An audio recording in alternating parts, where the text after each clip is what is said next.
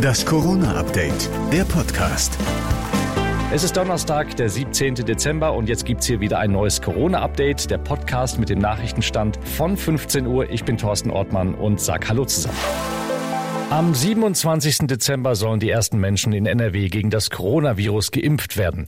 NRW-Ministerpräsident Laschet hat das heute bestätigt und gleich auch verraten, wie der Impfstoff verteilt wird. Wir haben eine Logistikfirma, die dann in alle 53 Städte und Kreise den Impfstoff verbringen wird.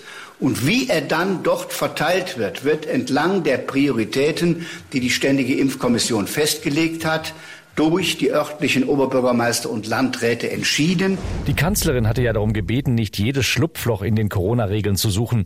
Die Douglas-Chefin Tina Müller tat es trotzdem und ließ einige Filialen der Parfümerie in Drogerien umfunktionieren, um trotz Lockdown weiter fleißig verkaufen zu können. Heute dann die Kehrtwende. Sie entschuldigte sich und schließt die Douglas-Filialen wieder.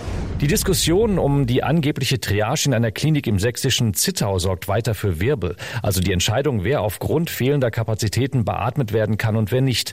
Der Vorsitzende des Weltärztebundes Montgomery warnt angesichts steigender Patientenzahlen, dass solche Triageentscheidungen bald zunehmen könnten. NRW-Gesundheitsminister Laumann sieht das für NRW aber anders. Es gibt zurzeit in Nordrhein-Westfalen noch 906 freie Intensivbetten. Also wir sind von dieser Frage bei aller Anspannung in den Krankenhäusern weit entfernt.